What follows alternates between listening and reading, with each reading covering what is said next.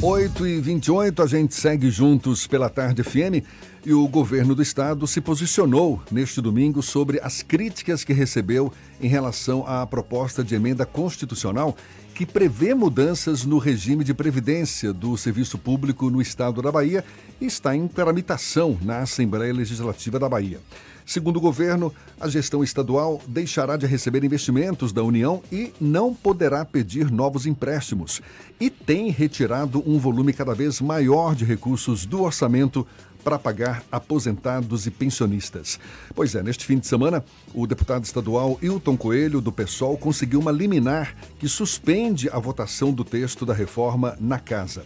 A gente vai entender um pouco mais sobre essa proposta de emenda constitucional que prevê mudanças no regime de previdência do Serviço Público do Estado.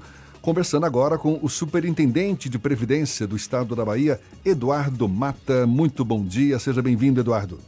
Bom dia, Jefferson, Fernando e ouvintes do programa Isso é Bahia. Certamente um assunto polêmico, mexe com os interesses de uma categoria muito grande, que são os servidores públicos do Estado. Quais as mudanças principais que estão previstas nessa PEC da Previdência Estadual, Eduardo? Bom, vamos lá. Como você mesmo falou na, na abertura, é, essa PEC ela vem de uma necessidade do Estado de se adequar à reforma feita pelo governo federal através de emenda constitucional. É, se o Estado não se adequar a essas reformas, pode sofrer sanções do, do, do governo federal. E, além disso, o Estado precisa é, enfrentar o grande déficit previdenciário que existe hoje. Na verdade, já há muitos anos, mas ele vem crescendo. É um déficit que fechou o ano de 2019 em 4,3 bilhões de reais. E, se nada for feito, será projetado para 2020 4,8 bilhões. E pelos estudos atuariais que são feitos, esse déficit seguirá crescendo por mais pelo menos 11 ou 12 anos até se estabilizar, mas ainda em um valor bastante alto, para começar a cair daqui a mais de 20 anos. É um argumento semelhante ao usado pelo governo federal para defender a reforma da Previdência em nível nacional, né? É, mas esse déficit realmente é real, ele é, existe aqui no Estado e precisa realmente se fazer é, medidas para minimizá-lo. Nesse sentido, nós buscamos fazer uma reforma menos é, gravosa. Então, o que foi feito foi uma tentativa de amenizar os impactos da reforma é, do governo federal. Então, aí, entrando mais diretamente na resposta à sua pergunta, o que mudará? Primeiro item é a idade mínima do servidor para aposentadoria. Nesse item, nós colocamos as mesmas idades da reforma federal, então, 65 anos para o homem, 62 para a mulher. O professor tem uma redução de 5 anos. Então, 60 o homem, 57 a mulher. E policial civil e agente penitenciário, 55 anos, os dois sexos. É, e a aposentadoria compulsória, que é aquela, que, aquela idade que o servidor não pode mais permanecer no serviço público, é aos 75 anos, como já era desde 2015, por uma emenda constitucional, já era 75 anos e isso será mantido. Agora, é importante destacar que essa idade mínima ela é para os novos servidores. Quem já está trabalhando hoje no Estado terá regras de transição para se aposentar. Então, isso eu sempre gosto de destacar porque é, uma pessoa que, digamos, uma mulher, para dar um exemplo, que esteja hoje com 54 anos ouvindo a gente, ela aposentaria daqui a um ano aos 55. Ela pode nos ouvir e achar que oh, agora a idade vai aumentar para 62, eu vou ter que trabalhar mais oito anos. Não, não é assim. Então, é, para esse caso, existirá uma regra de transição e que provavelmente, pegando esse exemplo rápido que eu dei, é, ela virá se aposentar daqui a um ou dois anos no máximo. Ela não vai ter que esperar oito para entrar nessa idade mínima de 62. Então, é, nessas regras de transição, nós é, fizemos uma modulação, fizemos ela mais branda do que a regra federal.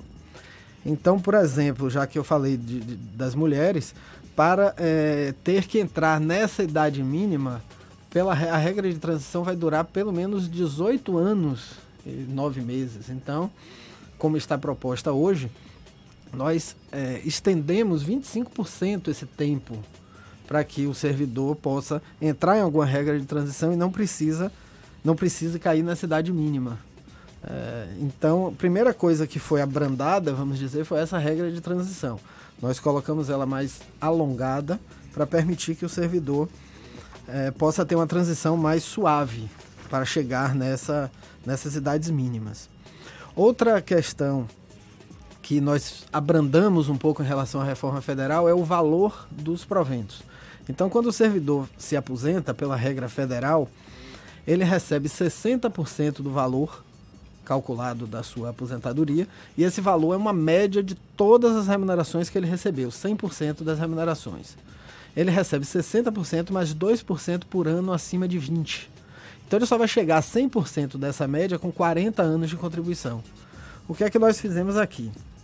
Além de calcular esse valor por 90% do período que ele recebeu, então ele elimina as 20% piores remunerações, as 10% piores remunerações, perdão, é, além disso, a mulher ainda chegará a 100% com 35 anos de contribuição. Então, colocamos, mantivemos né, essa diferença do tempo de contribuição do homem para a mulher de 5 anos. Então, o homem realmente chegará a 100% com 40 anos, mas a mulher chegará a 100% com 35 anos. Então, na aposentadoria, são essas as uh, mudanças. Essas regras que foram colocados agora na, no, na proposta de emenda à Constituição Estadual e também via outros projetos de leis, Sim. seguem exatamente o, a cartilha da matéria federal. Mas era obrigatório que seguisse toda a cartilha ou tem uma questão que é uma opção que o governo do estado fez para que a reforma da Previdência acontecesse nos mesmos moldes do governo federal? Tá. Como eu estou lhe colocando, justamente foram, foram abrandados vários pontos. Então não há necessidade de se seguir exatamente ah, as mesmas regras, os mesmos. Tanto que eu estou podendo lhe falar de pontos em que foram abrandados, diminuir o tempo de contribuição, a regra de transição. Mas há necessidade dos estados se adequarem à, à reforma da Previdência como um todo e apresentarem uma, um projeto, uma proposta de equalização ou pelo menos mitigação dos seus déficits. Então, os estados que são deficitários, como é o caso da Bahia, precisam se adequar para apresentarem essa proposta, essa possibilidade de mitigação do seu déficit. Não há nenhum tipo de alteração de alíquota, porque o governo fez, num passado recente, uma ampliação do valor da contribuição dos servidores ou tem algum tipo de diferença? Tem uma pequena, uma pequena diferença. É, só para concluir na a última resposta, a última pergunta, 20 estados já fizeram suas reformas, seguindo mais ou menos esses, esses itens que eu, que eu passei. É, 14 já foram até aprovados nas assembleias dos seus estados. E nós buscamos também fazer é, essas mitigações, essas, esses ajustes baseado também no que os outros estados fizeram. Então, a proposta daqui da Bahia é mais branda do que praticamente todos os, os, esses outros 20 estados. Sobre a alíquota, que você me perguntou, é, a alíquota aqui no estado da Bahia já era de 14%. Então, ela será mantida em 14%, com um acréscimo apenas de 1% para 15%, naturalmente, sobre quem receber proventos ou salário acima de 10 mil reais. Então foi colocada essa progressividade sobre a parcela que exceder os 10 mil reais, né? não é sobre tudo. E outra questão da, da, da alíquota, que a gente fez uma, uma mitigação em relação à proposta do governo federal, é que pela emenda constitucional federal poderia se cobrar alíquota, contribuição previdenciária, dos aposentados e pensionistas que recebem acima de um salário mínimo nós elevamos esse patamar, essa faixa de isenção para três salários mínimos. Então, os aposentados e pensionistas que recebem até três salários mínimos vão continuar sem contribuir para a Previdência. Isso dá cerca de pouco mais de 45% hoje dos aposentados e pensionistas, não vão pagar nada. Quem receber acima de três salários mínimos vai pagar esses 14% sobre o que exceder. Então, se a pessoa ganhar 4 mil reais, três salários mínimos, arredondando aqui, for 3 mil, ele vai pagar 14% apenas sobre mil reais que exceder essa diferença. Pois é, e agora como é que o governo vai reagir? A gente está conversando aqui com o superintendente de Previdência do Estado da Bahia, Eduardo Mata. Nesse fim de semana, o deputado estadual Hilton Coelho conseguiu uma liminar que suspendeu a votação do texto da reforma na casa, isso depois que a desembargadora Rosita Falcão entendeu que não foram respeitados os prazos para adição de emendas quando a proposta teve regime de prioridade aprovado no fim de dezembro do ano passado. A matéria ficou em, emperrada lá no, na Assembleia. É, aí foi uma questão de rito processual, né? Foi como você bem destacou aí, foi, foi abordada na, na liminar uma questão de rito no processo legislativo. Aí não compete a nós essa seara, isso será analisado pelo próprio judiciário com algum recurso que deve haver. A gente tem um problema grave aqui no estado e em outros estados sobre déficit previdenciário. O senhor falou que há uma estimativa que agora em 2020 esse déficit chegue a mais de 4 bilhões de reais é, anualmente. É, em 2019 já foi 4,3 bilhões. Sim. Em 2020 vai para 4,8, quase 5. Com essa proposta, há uma expectativa de mitigação de quanto desse déficit? É uma expectativa de mitigação de cerca de é, 800 milhões em relação a esse déficit anual. Então ficaria no primeiro em torno momento. de 4, 4 bilhões para 2020 e a partir de 2021 isso teria um impacto também anualmente? É, há um impacto atuarial, então esse impacto ele se prolonga pelos outros anos, é, fazendo com que aquilo que eu falei no início de que é, esse déficit ele vai elevar ainda por mais de 10 anos e depois por outros 10. Então, atuarialmente, historicamente, ele também, como ele cresce mais devagar, ele vai é, decrescer também mais proximamente.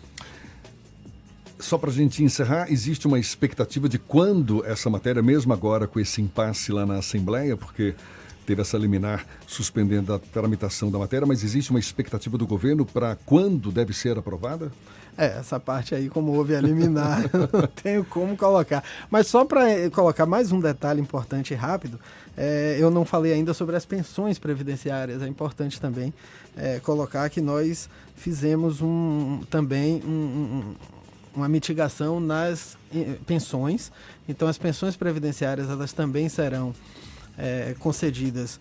Elas vão chegar a um valor de 100% com três dependentes, na regra federal chegaria com cinco. E o Estado ainda colocou uma. Três dependentes, sem contar a titular. Contando da... a titular. Contando a titular. É, porque na verdade não é um titular de pensão. Sim. A pensão ela é rateada entre todos os dependentes. Então, com três dependentes já chegaria a 100%. Ela começa com 60%. Se tiver um, chega a 100% com três, na nossa proposta.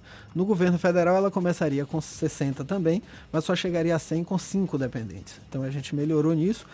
E trouxe também uma figura, isso aí é até um, uma inovação, assim, um benefício que realmente não, nenhum Estado fez, que é a pensão é, para o estudante universitário até 24 anos. Então, o filho, hoje ele recebe pensão só até os 18. Atingiu a maioridade, ele deixa de receber.